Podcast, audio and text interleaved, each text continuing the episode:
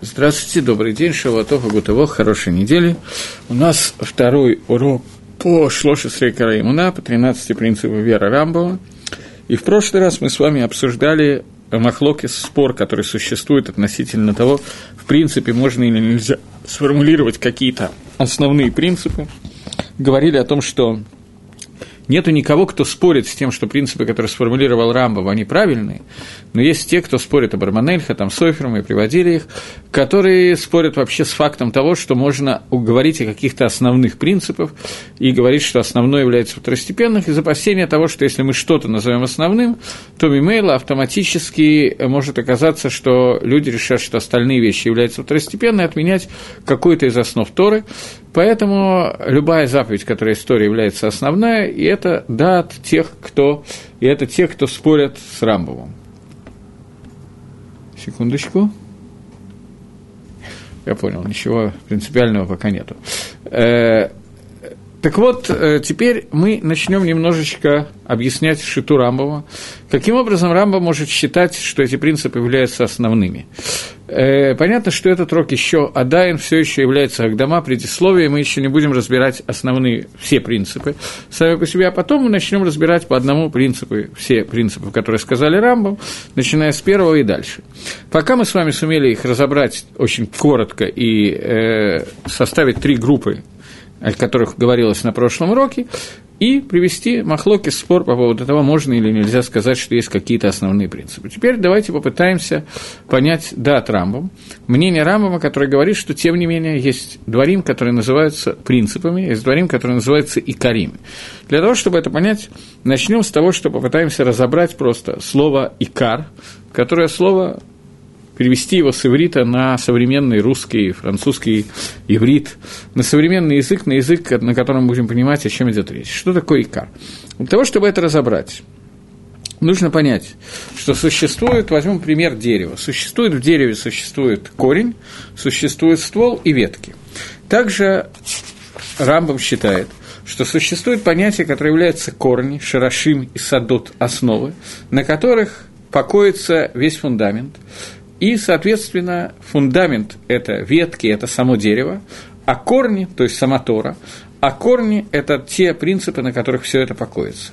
И те 13 принципов, которые сформулировал Рамбом, считает Рамбом, что они являются основными, и это является корень, без, которых невозможно, без которого невозможно понять, что такое Тора, и невозможно приблизиться к Торе.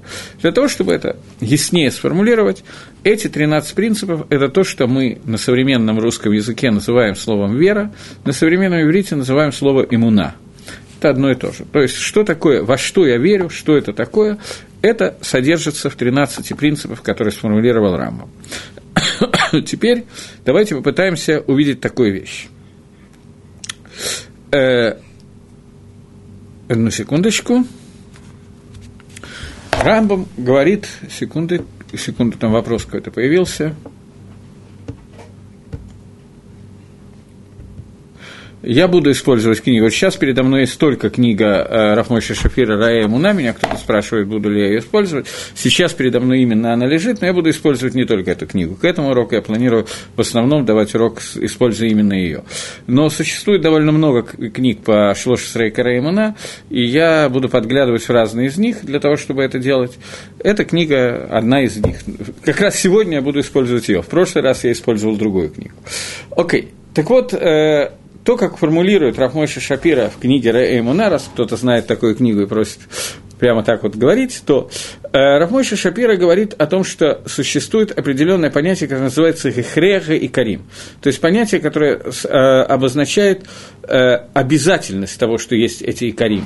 Эта обязательность вынуждена сказать, что существует эти икарим. Для этого нам нужно попытаться разобрать такую вещь. Вещь, которая э, называется камат Адам. То, как выглядит человек, рост человека и так далее. Человек состоит из трех элементов. Действия человека, которые он делает, состоят из трех элементов. Это махшава, дебур и массы. Махшава – мысль, дебур – это высказывание, массе – это э, действие, которое мы делаем. Эти три вещи, которые происходят в человеке, они связаны с тремя уровнями души человека. это самый низкий из них нефиш, второй – рох и третий – нашама. Три вида души, каждый из них как бы является параллелью трем, трем качеств, трем уровням, которые происходят внутри человека, то, э, человека, то есть мысль, слова и действия. Сутью человека, основной частью человека, является понятие, которое называется рох. Рох – это понятие, которое связано с дебуром. Это человек называется медабр, и икр человека, суть человека – это разговор, суть человека – это рох, это его основная кома. Нишама находится, она как бы немножко выше, чем сам человек, она управляет человеком сверху, это махшава, и маасе – это двигательные качества человека, которые происходят. Они происходят через скажем так, это не совсем верно, что они происходят, чтобы провести, можно провести параллели между этими тремя уровнями с телом человека, которое состоит из мозгов человека, мох, сердце человека, лев и кавет. Кавет – это печень. Печень – это орган, который фильтрует кровь, который является ответственным за кровь. Лев традиционно считается сердце, отвечает за рацион, за желание человека, за его медот, за его качество, любовь, ненависть и так далее. И мозги человека – это то, что работает в качестве управления всем этим. Теперь мы попробуем разобрать, как работают эти три уровня. Э, но сейчас появился какой-то вопрос, сколько меня просили на все вопросы реагировать, то давайте я попробую. можно ли назвать или лучше написать все источники по мере использования. Это мне немножко будет трудно сделать, потому что я сам не очень запоминаю все источники, которые я использовал. Если я буду вспоминать в это время, то буду говорить, блин, это. Обещать я не, не могу, но постараться могу. Окей, okay, двинемся пока дальше. Есть, если вас интересует просто, какие книги нужно использовать, переведем на более простой язык вопрос. Если интересует, какие книги э, хорошо учить для того, чтобы учить Шлоша Срейка то это я могу сразу сказать какие-то несколько источников. Есть книга Рафьюэль Спирка, про Шлошесрейка Реймана. Есть книга «Дает иммуна» Раф Раковский Авицеток, есть книга Раф Мойши Шапира, которую вы привели. Это основные, которыми я буду, в которые я буду подглядывать. Но может оказаться, что где-то мне захочется еще куда-то полезть, поэтому я гарантировать не могу. Теперь давайте все-таки вернемся к тому, о чем мы говорим. Итак, существует три уровня, которые мы будем называть основными, через которые вырабатываются все действия человеческой души, три уровня человеческой души, через которые работает все, что есть. Опять появляется вопрос, вопрос сердца, лев, рог, бессознательная психология, я не понял, честно говоря, вопрос. Сердце, лев, Рох – это как бессознательная психология, впрейд и так далее. Э, я пока не скажу то, что я хочу сказать, может быть, автоматически это ответит на вопрос, если я правильно понял, о чем был вопрос. Так вот, в нормальной ситуации человек, в жизни человека, эти три уровня должны быть соединены определенным образом. А именно, лев, он руководит тем, что функция лев, рох – это функция, которая связана с тем желаниями «люблю», «не люблю», чувствами и так далее. Назовем это словом, ивритским словом «ргашот» или русским словом «чувство», «ощущение», «желание» и так далее. Лев должен быть руководиться мохом, Мох – это э, мозги, это разумение, разум человека. Когда человек должен заставить себя захотеть чего-то или чего-то не захотеть. То есть, путем размышления и понимания того, что происходит, человек может прийти к тому, что он понимает, что этого надо хотеть, а этого, наоборот, хотеть на... не надо, и так далее. Таким образом, в Мусаре это говорится «мох шалет алялев». Мозг должен руководить сердцем. Сердце, в свою очередь, после того, как оно руководимо мозгом, приводит к тому, что он в данный момент хочет того-то и того-то, и, соответственно, действие, которое ведет кавет, кавет – это то, что руководит кровью, а кровь – это двигательные функции человека, это маком нефиш. Сказано, что когда будете резать животное, то кровь выливайте на землю и не ешьте крови, потому что гадам гуа нефиш, потому что кровь – это душа. То есть, кровь – это то, что руководит, я не знаю, физическое проявление самого низкого уровня души, которое есть в человеке. Так вот, этот нефиш, о котором мы сейчас говорим, нефиш должен руководиться э, каведом, кавед, в свою очередь, должен руководиться сердцем, желаниями, а желания должны руководиться мозгом. Теперь, в связи с этим получается общая структура, которая приводит к тому, что мозг руководит э, если изучаешь, а сам не соблюдаешь, вред неизбежен, Чуть позже я отвечу на этот вопрос, если я его опять понял. Я никак не могу понять, как вопросы связаны с тем, о чем я говорю. Мне это всегда очень загадочно и интересно. Человек, он идет сверху вниз.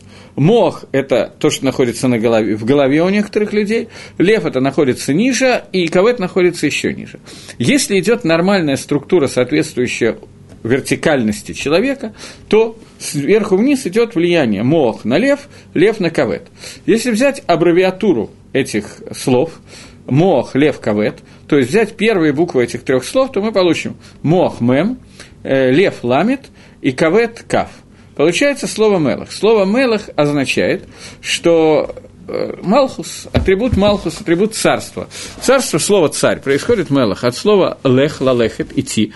Мелах – это тот, кто ведет народ. Таким образом, внутри человека есть свой атрибут Малхуса, свой атрибут Мелах. Это то, что ведет человека по правильному пути. Этот атрибут, когда Мох руководит сердцем, а сердце руководит Каветом. Понятно, что может состояться обратная ситуация, и она происходит значительно чаще, чем хотелось бы.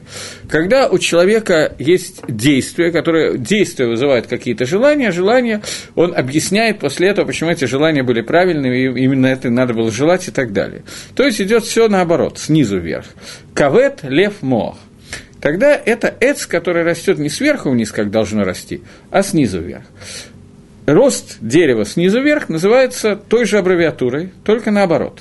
Если сверху вниз это идет словом мелах царь, то снизу вверх это идет под словом келом. Келом это э, обратное явление, это э, келом это проклинать, и келом это от слова коль целый завершить, сделать так, чтобы этого не, не существовало. Таким образом, приходит, человек приходит к обратной ситуации, вместо того, чтобы его управление росло из корня Мелах, оно растет из корня Келем. Секунду. Теперь, до того, как я продолжу, я могу попытаться ответить на вопрос, который мне был задан. Э, во-первых, прошлый вопрос, который был задан, сердце, лев – это бессознательное, как бессознательная психологии, Фрейд и прочее. Э, я думаю, что я уже немножко ответил на этот вопрос, что сердце, оно должно быть сознательной психологией, а не бессознательной психологией. Когда сердце работает бессознательно, когда человек не пробует управлять своими желаниями, а пробует жить по Фрейду, чего увидел, того захотелось, или вообще бессознательно все очень удобно, объяснить тем, что мое подсознание хочет то-то и то-то и то-то, и сознание надо выключить, то получается то, что получается. Но нормальная ситуация жизни человека – это обратная. Это ситуация, когда мох понимание того, что, что должно быть и что правильно, а он, оно должно владеть человеком, и человек должен делать какие-то действия в соответствии со своим мохом. Этот процесс, в принципе, в современной психологии тоже существует, больше даже в психиатрии, который называется на иврите словом «шикульдат». Вы знаете, наверняка слышали такое понятие, которое называется переходный возраст. Переходный возраст на иврите очень красиво звучит, называется, скажем, 15, на иврите это хамешесре. Переходный возраст на иврите это типешесре. Это возраст, когда примерно в этом 15-летнем возрасте человек становится типешем. Объяснить ему что-то совершенно невозможно, и вот это вот какое-то количество лет у разных людей по-разному, они происходят совершенно непонятные, неразумные поступки, которые никак невозможно объяснить ничем, и даже сами подростки не могут себе их объяснить. Современная психиатрия считает, что мозг человека развивается, и это знаю случайно, неважно сейчас откуда, но знаю случайно, не занимаюсь психиатрией, чтобы меня не подозревали, психология тоже не очень. Но э, современная психиатрия считает, что мозг человека состоит из различных зон, и эти различные зоны развиваются по-разному. Скажем, есть зона Э, запоминания. Зона запоминания, она развивается у ребенка очень рано. Общем, чем раньше Симала лучше запоминает, и мы знаем, что в более старшем возрасте уже значительно хуже с этим процессом, а еще старше говорят еще хуже. Вот. Но э, ребенок запоминает значительно лучше, чем взрослый, ему надо какой-то миллион каких-то деталей, которые нормальный взрослый человек такое количество информации переварить не может. Ребенок справляется с этим, в общем, справляется более или менее шутя. Теперь, Существуют другие зоны, которые ведают не запоминанием и даже не пониманием, а тем, что называется шикульдат. Когда человеку надо, на иврите это выражение очень понятное, на русском я даже не знаю, как его перевести, когда человеку надо взвесить и решить, что ему надо делать, в связи с тем, что у него есть вектор в эту сторону и вектор в эту сторону. То есть у него есть две или три, четыре возможности. То, что в Торе называется пхерахавшит, свобода выбора. Ему нужно решить, какая из этих возможностей правильная. И мы видим, что у подростков, это видно очень часто, что у подростков э, шикульдат полностью отсутствует. Полностью, конечно, нет, я преувеличиваю, но очень слабо работает. Что я имею в виду? Что у ребенка есть сейчас на повестке дня вопрос, Возьмем самого ребенка, еще не подростка. У ребенка есть вопрос, что он хочет сейчас получить подарок. Ему можно предложить, что если ты хочешь, то послезавтра тебе купят, э, не знаю, мотоцикл, если ребенку нужен мотоцикл, неважно. Или сегодня тебе купят э, игрушечный велосипедик. Для определенного возраста ребенка понятия послезавтра не существует. Либо ему сегодня дают подарок, либо ему не дали подарка. То, что ему послезавтра обещают, он этого понять не может. Это не взвесить равноценность этих вещей. Сегодня это всегда больше. Гемора говорит об этом, что до определенного возраста, я сейчас не хочу входить в детали Махлокиса, в Геморе до определенного возраста некоторые, несмотря на то, что ребенок уже в гиле в возрасте бармицвы, некоторые сделки этого ребенка не являются завершенными. Они не засчитывают. Почему? Их не засчитывают. Потому что перед ребенком достаточно вытащить мешочек с монетками, вот так вот ими постучать, и ребенок тут же готов продать свою землю, поле, вместо того, чтобы продать его за миллион долларов, он продаст его за вот этот вот мешочек мелочи, который ему сейчас дают, потому что он знает, что сейчас за этот мешочек он может тут же пойти и купить, э, я не знаю, конфетку и так далее. Понятно, что я привожу примеры, которые утрированы, и привожу их специально в качестве утрированных примеров. Но э, когда мы говорим о переходном возрасте, то у этого человека при наличии огромного количества знаний и информации у него не развиты и у разных людей в, разный возраст, в разном возрасте это развитие происходит. Обычно это происходит более или менее полностью к 25 годам, не раньше, так считает современная психиатрия. Но у него не развиты те зоны, которые ведают вот этим вот взвешиванием, решением того, что лучше сделать и что правильнее. Поэтому для него какой-то соблазн, который взрослому человеку кажется совершенно абсурдным, для него кажется абсолютно реальным и понятным, почему он выбирает то, а не выбирает это. Э, фактически это решение, которое происходит от сердца, потому что сердце сегодня хочет того-то и того-то. Человек еще не научился и не может в этом возрасте еще научиться тому, что мог должен быть шалет аль-галев, что мог должен управлять сердцем. Это приходит у разных людей в разном возрасте, и я знаю, что у некоторых приходит значительно позже, чем хотелось бы. Так вот, когда мы говорим о Фрейде и о всей психологии, которая базируется на Фрейде, то в этом случае они говорят о том, что существует бессознательное э, тата-кара, я не знаю, подсознание, какое-то подсознание, которое решает и помогает, как выбрать какой-то тот или иной выбор. И вода, что Тора говорит, что это неверно. Подсознание может, может дать какие-то советы, но человек с помощью мозга должен совершить процедуру, которая называется шикульдат, и решить, как правильно вести себя в той или иной ситуации. Это и называется то, что я говорю, что мог шалет. Пока я перейду к следующему вопросу, потом вернусь к тому, что я хочу говорить. Если изучаешь, а сам не соблюдаешь, то вред неизбежен или нет? Э, Гемора есть противоречие в Геморе на эту тему. Есть Гемора, который говорит, что человек, который учит Тору лоли шма, не во имя Торы, лучше бы не родился на свет.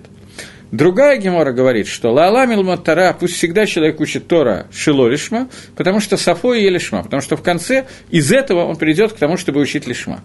Тоса задает вопрос, что как же так, две Геморы, которые говорят ровно наоборот. Отвечает Тосфос, что существует два вида изучения лолишма. Одно изучение лолишма – это изучение для того, чтобы я учу Тору, чтобы меня считали большим равом или я учу Тору, я не знаю, не для уважения, а для заработка, или еще что-то подобное. Это называется учение Торы лоли шем Тора, не во имя Торы. Тем не менее, лучше учить так, чем не учить вообще, поскольку когда человек учит даже не во имя Всевышнего, то в результате он придет Торы на него воздействие таким образом, что он будет правильно учить во имя Торы, а не чего-то другого. И есть второй вид изучения Торы Лолишма. Это изучение Торы для того, чтобы я изучаю какую-то судью, чтобы потом посмеяться над ней и объяснить, почему она не права. Вести, привести какие-то доказательства ее неправоты. То есть восстать против нее. Человек, который так изучает Тору, лучше бы не родился на свет.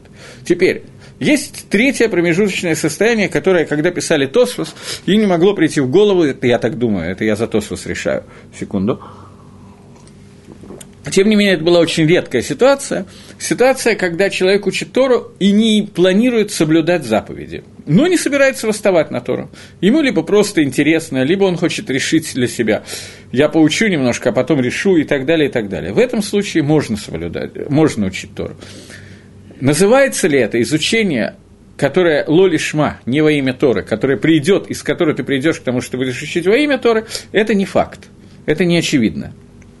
На эту тему можно поспорить, и можно хорошо поспорить на эту тему. Но, тем не менее, запрета на такое изучение нету. Будет ли человек приносить себе вред, не соблюдая? Да, будет. Почему тем при этом, несмотря на то, что вред неизбежен, можно учить Тору в этом случае? Потому что это дает шансы человеку изменить себя.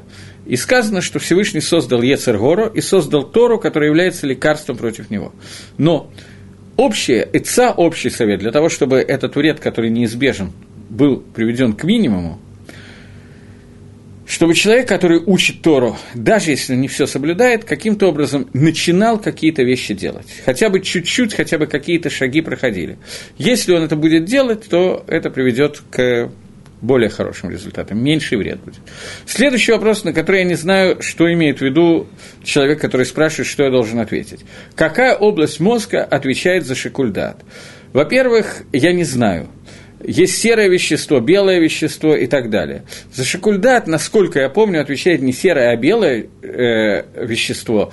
Но я стопроцентно в этом не уверен. Я никак не мог себе представить, что на лекциях по поводу иммуны, веры во Всевышнего, у меня возникнет вопрос по психиатрии, который будет связан с конкретной зоной мозга. Я даже знаю, где посмотреть ответ на этот вопрос, но я не убежден, что я этим буду делать. Э, следующий вопрос. Э, еще, пожалуйста. Э, это не вопрос, а скорее просьба к вам администрации. Ваши уроки с самого начала были лучшими из того, что я слышал. Спасибо. Было бы хорошо, если вы продолжили их. Окей. Okay. Если бы я знал, какой будет вопрос, я бы не стал читать. Спасибо. Э, двинемся дальше. Окей. Okay. Теперь давайте попытаемся разобраться с тем, о чем мы сейчас говорим, и увидеть как то, что я сказал, связано с Икарей Имуна, с основами веры. Э, несмотря на комплимент, я должен сказать, что сегодняшний урок я практически не успел подготовить. Я большую часть дня сегодня провел э, совсем не в Иерусалиме, а в Бершеве на похоронах там кого-то, и поэтому очень сочканул, не, не то, что сочканул, а то, что успел, успел, но, к сожалению, не так хорошо, как хотелось бы. Даже не был уверен, что я успею на урок, но с нарушением всех правил дорожного движения прибыл. Так вот, двинемся дальше. Человек, он состоит вот из этих не знаю, как сказать, его кама, его уровень состоит из трех уровней. Это уровень мозг, сердце и кавет. Поэтому человек – это единственное создание, которое существует, которое вертикальное. Все остальные, включая крокодилов, которые иногда похожи на людей, они горизонтальные. Почему? Потому что у них этого влияния, мох, кавет, лев, мелах, царь, у них это влияние полностью отсутствует. Теперь, после того, как мы это обсудили, можно понять, что я хочу сказать дальше. Тора, вся Тора целиком, все заповеди Торы. То, что я сейчас говорю, на мой взгляд, это некоторый хидуш. Я его взял от Рафмойши Шапира, кто-то меня спросил, использовали эту книгу. Вот это я взял от Рафмойши Шапира. Но, на мой взгляд, это хидуш, только не мой, поэтому я так смело могу его, на него ответить. Э, Рамбам считает, что и Корей, и Муна, 13 принципов, которые относятся, а, чуть-чуть раньше, извините, э, Тора, она со своими заповедями и своими обращениями к нам, сама Тора происходит от слова «гараа». «Гараа» – это указание. Тора является гораой указанием по отношению к нам.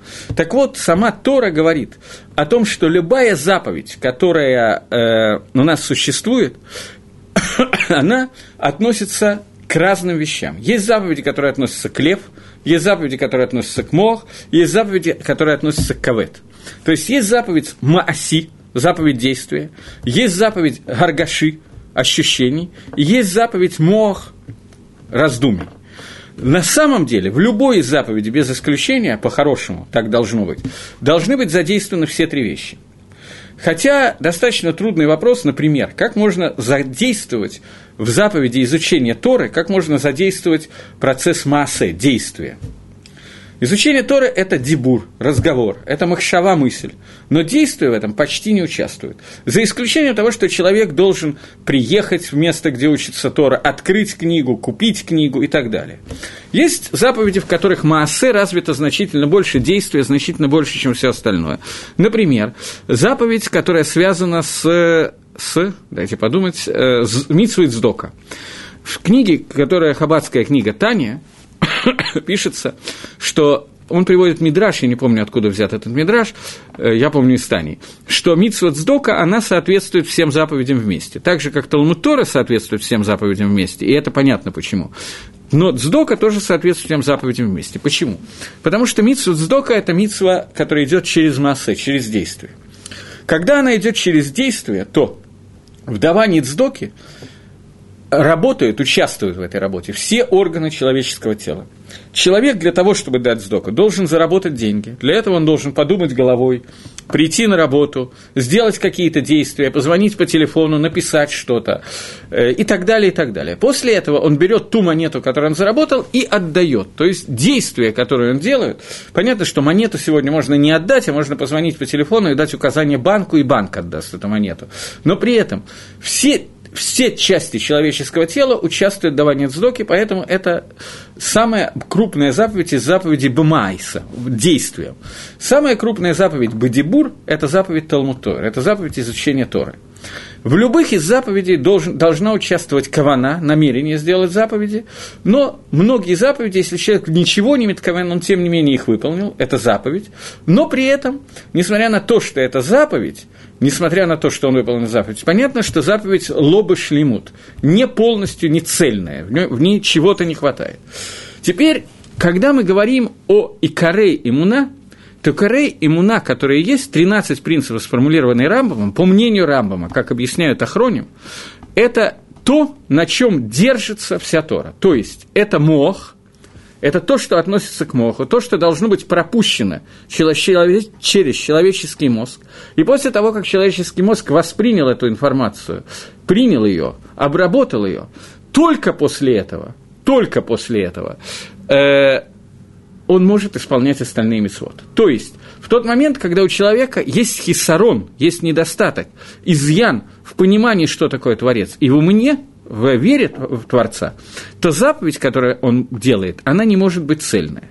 Здесь мы вновь касаемся такой вещи, о которой я случайно заговорил и боюсь, что мне придется продолжать, хотя я не планировал, вещи, которые называются лишма, лишем шамая.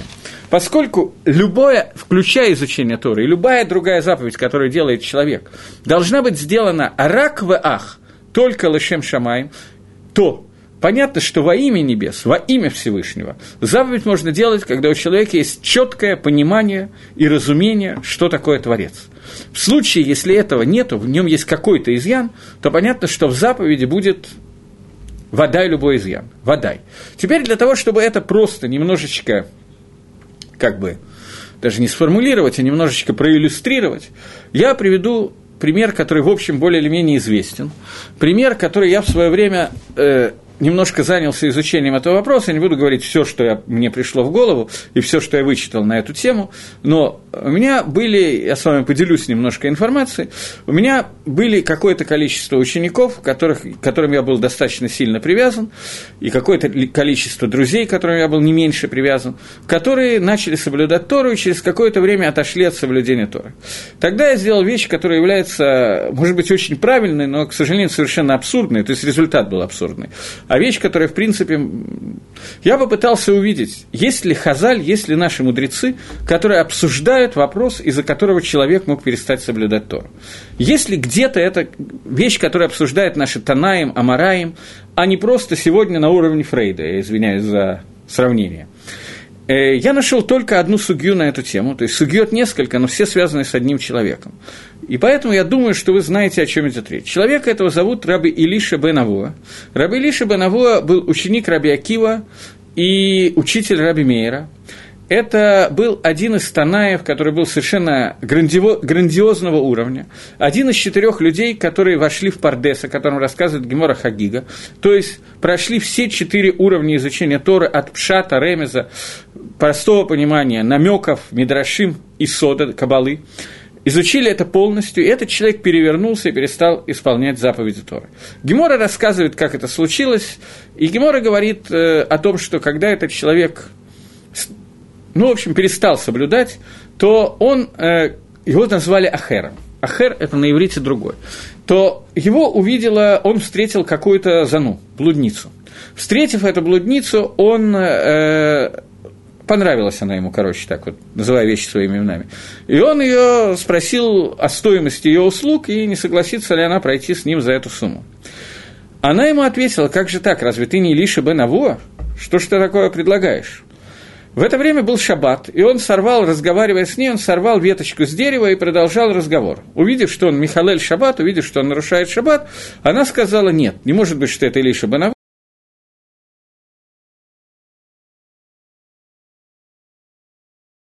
Ахергу, это другой человек.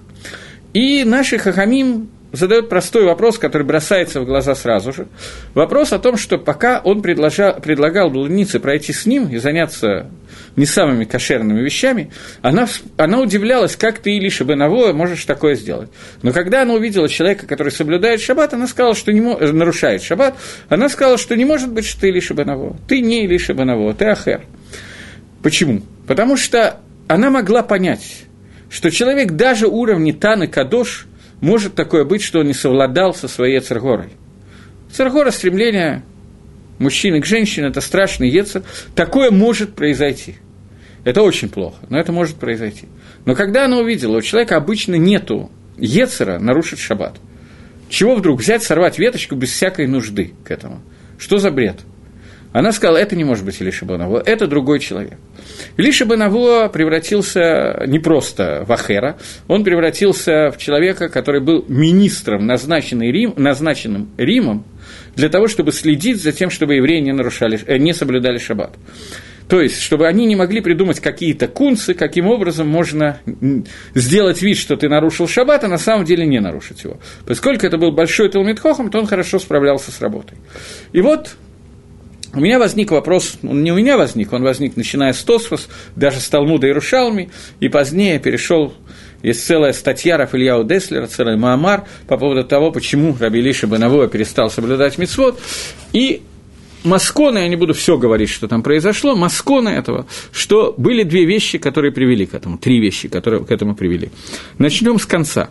Есть Тосфос Кедушин, который рассказывает про Геморе Кедуш есть Махлокис, надо начать не с Тососа, а с, с Махлокиса, который есть в Геморе. Махлокис Танай, Раби Шмуэль, Рабон, если я не ошибаюсь. По поводу того, как толковать посук. Совсем недавно я убедился, что мои дети тоже не знают, как правильно понимать этот посук. Кто-то из достаточно взрослых детей, ну, как взрослых, 15 лет. С Шикульдас там плохо. Так вот, э, посук говорит о том, что есть две митсвы, два посука, две митсвы, о которых говорит посук, что это, есть награда за эту митсву. Обычно в Торе не указана награда за митсву. За две митсвы написана награда. Ламан Ербу Мейхам, чтобы продлились ваши дни. Это митсва почитания родителей, и митсва Шило Хакен. Митсва Шило Хакен – это митсва, которая говорит о том, что человеку, которого, который увидел гнездо птицы и хочет взять птенцов птицы или яйца, он должен вначале выгнать птицу из гнезда, а только потом может взять этих птенцов. И вот был человек, говорит э, Тосфос душам, э, об этих двух митцвот сказано, что за эти митцвы обещано продление дней человека на земле. Э, Раби Ишмаэль говорит, что это продление жизни мамыш. Галоха, что это не так. Галоха, что это не продление жизни мамыш, а Арихут имим продление жизни Валам Габа – что такое продление жизни в Аламаба? Аламаба и так бесконечен. Объясняет Мифоршим, что это насыщенность Аламаба, количество Аламаба.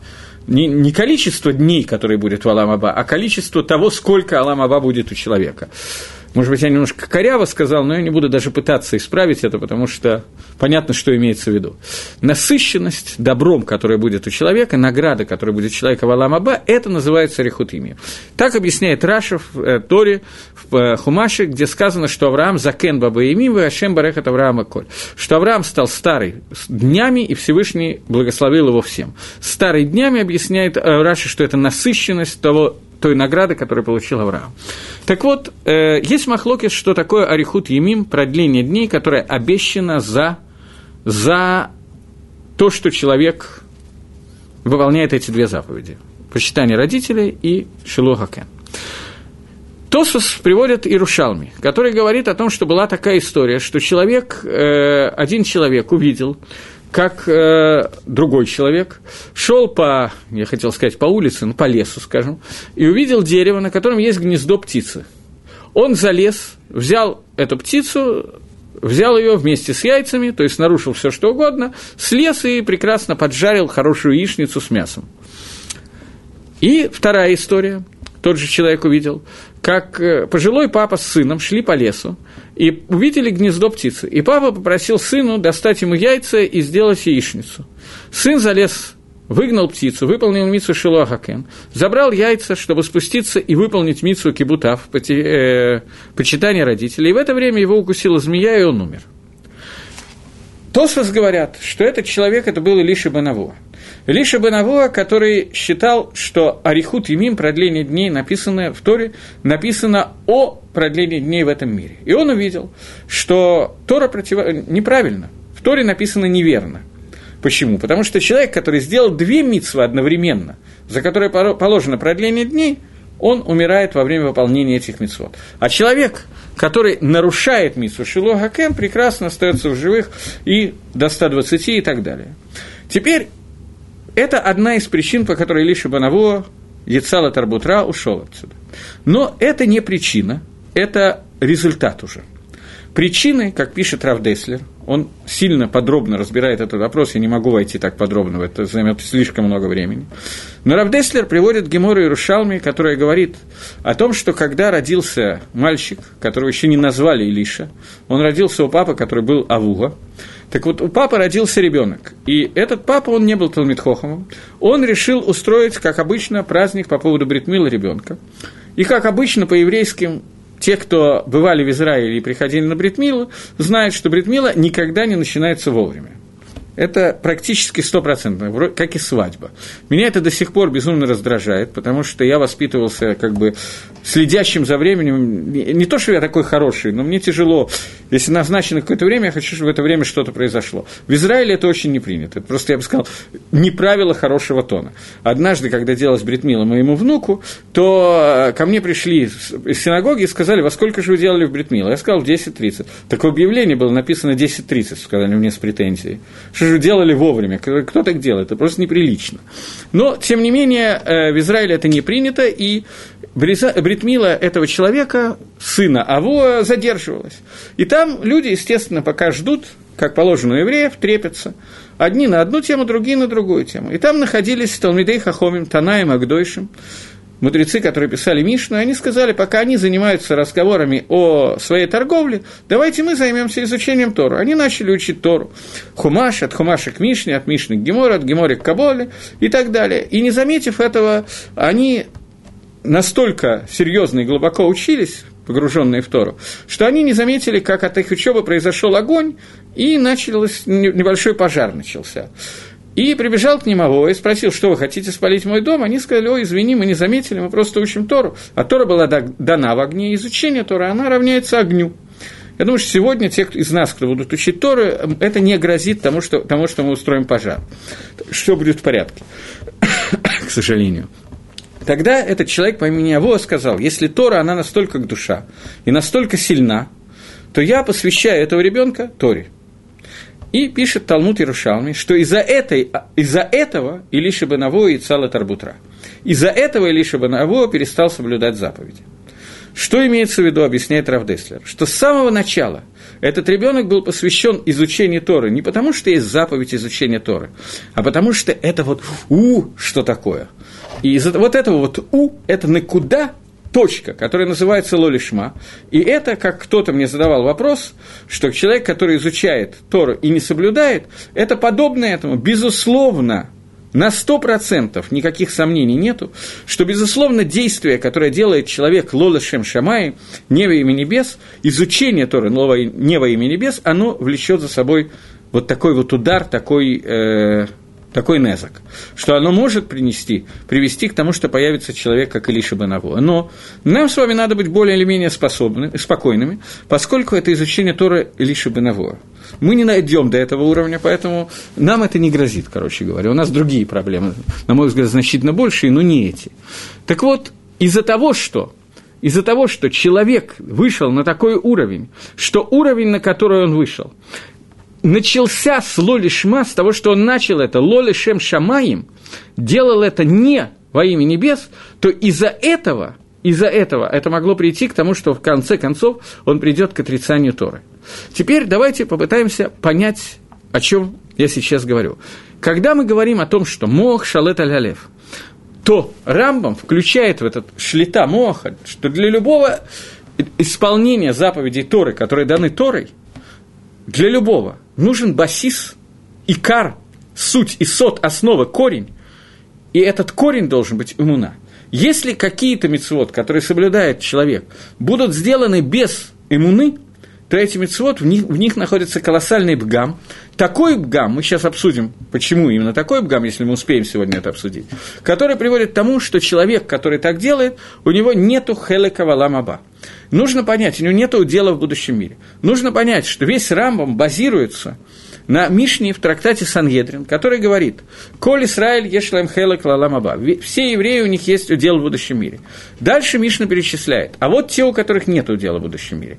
И Рамбам вносит в них вот эти шлоши срей карей и муна, человек, который отрицает один из этих карей и говорят, что у него нету хелека валамаба. У него нету удела в будущем мире. Таким образом, мы пришли к тому, что и Карим, о которых мы говорим, основы, о которых мы говорим, эти основы, они должны быть до мицвод, до исполнения заповедей. Понятно, что с помощью заповедей мы можем прийти к этим основам.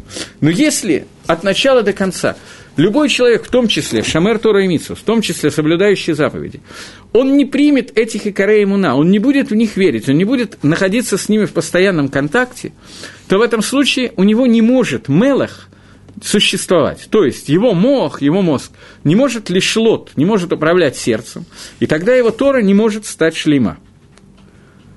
Окей.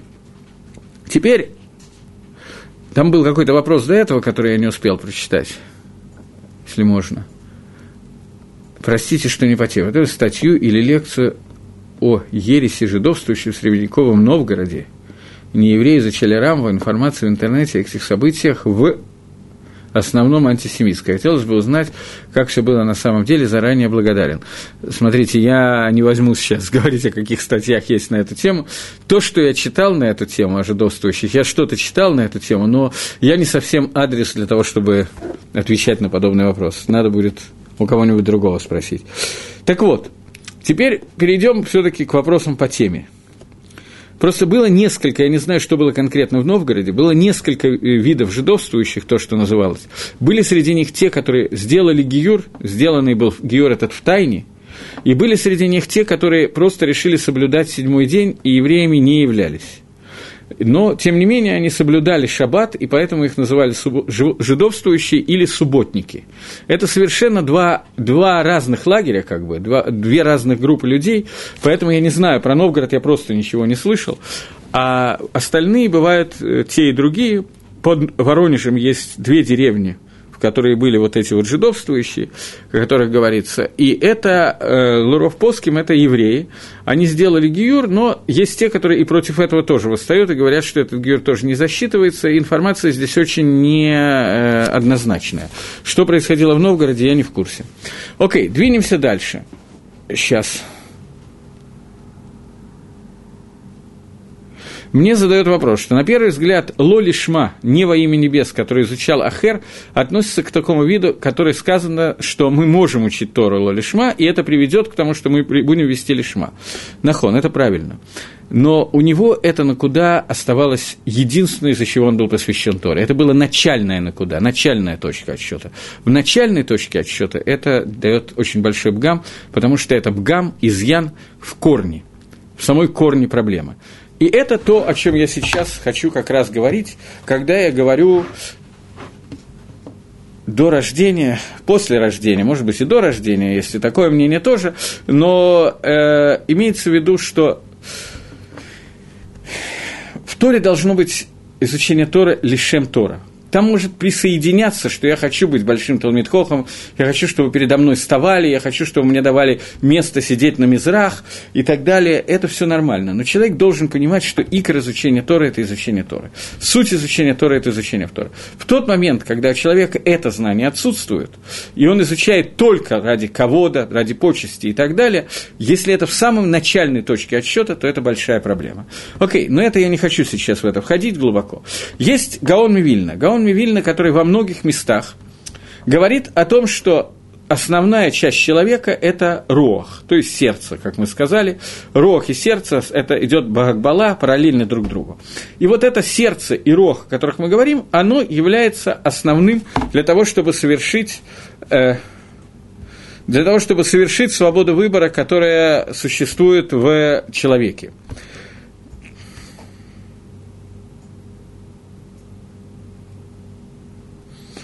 Шлома Абрасину кто-то другой задаст вопрос, я не знаю, кто это, это не ко мне.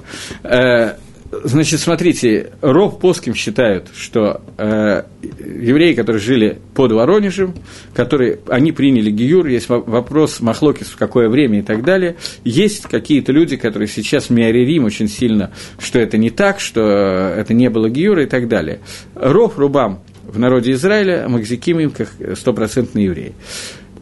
Гиюр кошерный у них была миква, у них есть кое-какие доказательства Гиюра. Но вопрос в том, что понятно, что никаких исторических данных на эту тему очень трудно сегодня иметь, поскольку за Гиюр в то время могла быть э, смертная казнь Бейдину, который проводил Гиюр, поэтому очевидно, что не, не достать доказательств этому невозможно. Поэтому большая часть рабоним, я говорю большая часть, говорит о том, что этот гиюр кошерин, и на него нельзя леарер, с ним нельзя спорить, поскольку есть определенная хазока. Они сейчас находятся бехеска с того, что они иудим. Есть люди, которые считают иначе. Но я не специалист в этом вопросе, поскольку нам не надо с вами сейчас левсок сдать э, псак Галаха, к кому они относятся, поэтому мы имеем полное право двинуться дальше и узнать, во что верят евреи в нескольких словах за оставшиеся 10 минут. Так вот, так вот, Вильнюсский Гаон говорит, что икор человека – это руах. Руах – это вот эта вот вторая часть, которая соответствует Багакбала, в параллели соответствует сердцу. И э, Руах работает под руководством Нашама, но Нашама находится сверху. Нашама, как таковая, в ней, по идее своей, в ней не должно быть места для пхиры. То есть, пхира хавшит, о которой мы говорили, когда говорили про Иова на лекциях про Иова, ну, вы не обязаны знать лекции, которые я давал по Иову, но пхира хавшит, свобода выбора, которая есть у человека, является Адам Шиба Адам. Это основное в человеке, основное, что отличает человека от любых других творений эта свобода выбора должна находиться на уровне рох. Поэтому сказано, что Всевышний создал человека, э, Невишхая, рох, мималель, тот рох, который кох дебура, его сила высказывания и так далее. На уровне нешама выбора практически не должно быть. Нешама, она настолько к душа, она настолько высока, что в ней должна быть ситуация, когда все понятно, и есть только натия летова – только на тебя к добру, и Ецергара не должен там никакого влияния иметь, не иметь права голоса. На уровне нефиш она должна быть управляема рохом, но в ней находится баикар Ецергара. Поскольку нефиш – это то, что отвечает за наши желания к запрещенным связям, наше желание хорошо покушать в тот момент, когда пост, и так далее, и так далее. Это икр нефиша. Руах – это то, что должен леахрия между этими двумя вещами. Если рог подчиняется Нашаме, то его пхера становится почти автоматически. То есть на каком-то этапе человек должен привести себя практически к такому состоянию, когда свобода выбора у него отсутствует. Раф Ильягу Деслер составил в книге Мехтав Мильяу, составил очень хороший, красивый маамар, который называется «Сулам Габхира». Не знаю, называется или нет, или я его так назвал, это я уже не помню. «Сулам Габхира» – лестница выбора, где он говорит, что человек каждый день перед ним стоит выбор. После того, как он выбрал какую-то вещь, укрепился в ней, на завтра то, что вчера для него было сложным выбором, на завтра для него это не должно быть выбором. Он уже выбрал, это уже очевидно. Он должен двинуться дальше. Теперь выбор для него – это совершенно другая вещь до которой вчера он еще не дорос. Но то, что уже выбрано, оно выбрано. Поэтому у каждого человека выбор немножко разный. И на разных уровнях у одного и того же человека он растет или падает. Но если он растет, то выбор растет вместе с ним, и каждый день ему надо выбирать что-то более сложное и так далее, и так далее. И для разных людей тоже относится это. Пример, который я не помню, приводит ли Рав Деслер, или я, может быть, сам его выдумал, но пример явно для, для иллюстрации того, о чем говорит Рав Деслер. Пример – одна и та же вещь. Например, Сейфер Тора. Сефер Тора, которая... Я не буду больше отвечать на этот вопрос, поскольку я не знаю темы. Э, Сефер Тора, которая является вещью хефца де митсва, вещью, которая является необходимой для того, чтобы исполнять митсву. Когда человек выполняет митсву, когда два разных человека, перед ними лежит свиток Торы, то они по-разному, перед ними разная свобода выбора по отношению к этому свитку Торы. Для одного человека выбирать или не выбирать, будет вопрос, сжигать Сейфер Тору или нет. Какому-нибудь нацисту из концлагеря Освенцим, вопрос, который перед ним стоит, когда он видит Сейфер Тору, это сжечь ее или отдать евреям, пусть делают, что хотят. Если он отдал ее евреям и не сжег, то он получит за это награду. Другой человек, например, Рош Ешива, какой-нибудь крупный Ешиве, например, Ешиват э, Воложен – для этого человека свобода выбора по отношению к Сейферторе будет совершенно другая вещь. Вещь, которая будет связана с тем, поучить эту Тору в течение 12 часов в день, или этого мало и надо учить 14 часов в день. И в тот момент, когда он скажет, что дайте мне награду за то, что я не сжег Сефертору, понятно, что награду он за это не получит. А нацист получит. Таким образом, одна и та же вещь может быть совершенно на разных ступенях. И для одного и того же человека ступени выбора могут быть совершенно разные.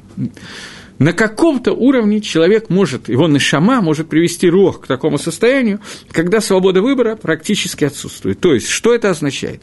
Это означает, что когда человек, твердо рассуждая и понимая, что он делает, исходя из этих 13 принципов, я забегая вперед, приходит к решению какой-то проблемы, то его рацион его желания, которые полностью подчинены мозгу, они выбирают именно то, что хотел выбрать человек, и не выбирают чего-то другого в этом вопросе. Таким образом, человек строит себя, строит свои основы через эти 13 принципов меры, основы в Торе и в жизни, в мицвод и в заповедях и так далее. Таким образом, он строит свой мициют, свое существование, свой мир, в котором он живет – он строит на основании этих 13 принципов, и только после этого в них может войти Тора. Без них Тора не может войти в мир человека. Это та причина, по которой Рамбам считает, что можно выбрать каких-то 13 вещей, которых выделить отдельно, поскольку они являются тем корнем, из которого растет дерево. Все остальные вещи, понятно, что если, как говорит Абарбанель, собственно, что если человек отрицает одну из заповедей, которая написана в Торе, то вода мина апикойрос, это вне всяких сомнений, и он теряет все, что можно терять. Но есть разница. Человек, который приходит к отрицанию какого-то из 13 принципов веры по Рамбаму, и отрицает это даже не специально, не так, как он отрицает какую-то митцву. Он отрицает по глупости, потому что он неправильно выучил, потому что он неправильно понял и так далее. Тем не менее, отрицая это, он строит другой мир, другой мациют вокруг себя. И это тот мациют, в котором нет места для человека, который, э, который не знаю, как это сказать, нет места для такого человека, нет места Торы для этого человека. Тора будет всегда не шлейма. Он придет к состоянию Ахера, или даже если не придет к состоянию Ахера, но тем не менее его мицвод не будут полными и цельными. Рамбам пишет, что человек, который нарушает один из этих принципов, даже даже если он это делает по той причине, что его ввели в заблуждение Агадот или Псуким в Торе. Например, в Торе написано один из принципов веры. Я сейчас беру один из примеров, что человек, который говорит, что есть Всевышний, у него есть тело или органы тела и так далее, то он апикойрос. Э, задается простой вопрос, Рамбам говорит, что даже если человек приходит к тому, что у Всевышнего, не дай Бог, есть тело, но приходит к этому из-за того, что он прочитал в Торе посук и сказал э, весь народ Израиля, это перст Всевышнего. Значит, у Всевышнего есть эцба, есть перст. Поэтому он приходит к такой ошибке. И еще больше агадот, которые существуют, которые могут привести э, к какой-то ошибке. Если человек из-за этого приходит э, к отрицанию одного из принципов, непониманию его, то Получается, говорит Рамбам, что он тоже мин и апикойрос, и у него нету, нету Аламаба. Райвит спорит с Рамбовым и говорит, что есть много людей, которые были выше уровнем и лучше Рамбова, которые были введены в заблуждение этими Агадот, которые рассказываются, Мидрашим и так далее, и пришли к неверным выводам, и как можно сказать, что человек, который это сделал случайно, он теряет удел в будущем мире, он называется Апикойросом. Бриский Ров отвечает на вопрос Райвида, чтобы объяснить Шитурамбову что человек, который, я привожу сразу свой пример, человек, который строит какое-то сооружение и по ошибке делает сооружение неправильным, и оно обвалится. Оно обвалится, неважно, что это произошло по ошибке. Человек, который приходит к неправильности висадот в понятиях иммуны, Несмотря на то, что он пришел к этому беонес, случайно, по неправильным, кто-то неверно объяснил, он не так понял и так далее, как говорит на идыше, это обычно говорят, я скажу на русском, несчастный апикойрос, он тем не менее апикойрос. Апикойрос по несчастью, случайно так случилось, но он апикойрос. Он не знает, он не верит в то, что надо верить. И согласно Рамбаму, этот человек теряет Аламаба, потому что все дерево, все основы, которые у него построены, мицвод, они уже не выполняют то, для чего они созданы. Потому что этого человека мох не может лишь лот лев, потому что шлита будет неверная – и понятие Мелаха не произойдет. Поэтому выбор этого человека будет выбор неправильным. Теперь мне задается сразу много вопросов. Про ересь новгородскую я пропускаю. Каким образом достигается контроль над желаниями? Только работая над тем, что человек должен убедить себя в том, что это желать неправильно, а правильно желать чего-то другого. Это возможно, но это колоссальная работа. Работа ежедневная. Это об этом все учение Мусара, что человек должен убедить себя и поскольку человек создан таким образом, что мог шалет алялев, то он в состоянии это сделать. Э, интересная трагическая история тоже пропустим. Если нет выбора у Нишамы, это означает, что выбор является желанием высшего разума. Нишама, это так, да, это так. Когда мы говорим, что на Шаме нет выбора, я говорю, это, это мой термин, то имеется в виду, что она находится настолько приближена к Творцу, в ней настолько раскрыто желание Творца, что для нее как бы нет уже выбора, поскольку она знает, что надо выбрать. Когда у нас обычно состоит вопрос в выборе, это означает, что человеку трудно выбрать, потому что он не знает, какой выбор будет правильный. По той или иной причине, потому что у него есть царгара, потому что он просто перепутал все и так далее. У Нашама немножечко э, другая ситуация. Окей, Венимин, я не разбираюсь в этой теме, и у меня не осталось ни одной минуты. Я не могу отвечать на все вопросы, которые придут, просто потому что я неграмотный в данном вопросе. Теперь э, я не успел закончить их дому. В следующий раз я надеюсь, что мы закончим предисловие к 13 принципов и начнем первый принцип из Радашем. До новых встреч, всего доброго.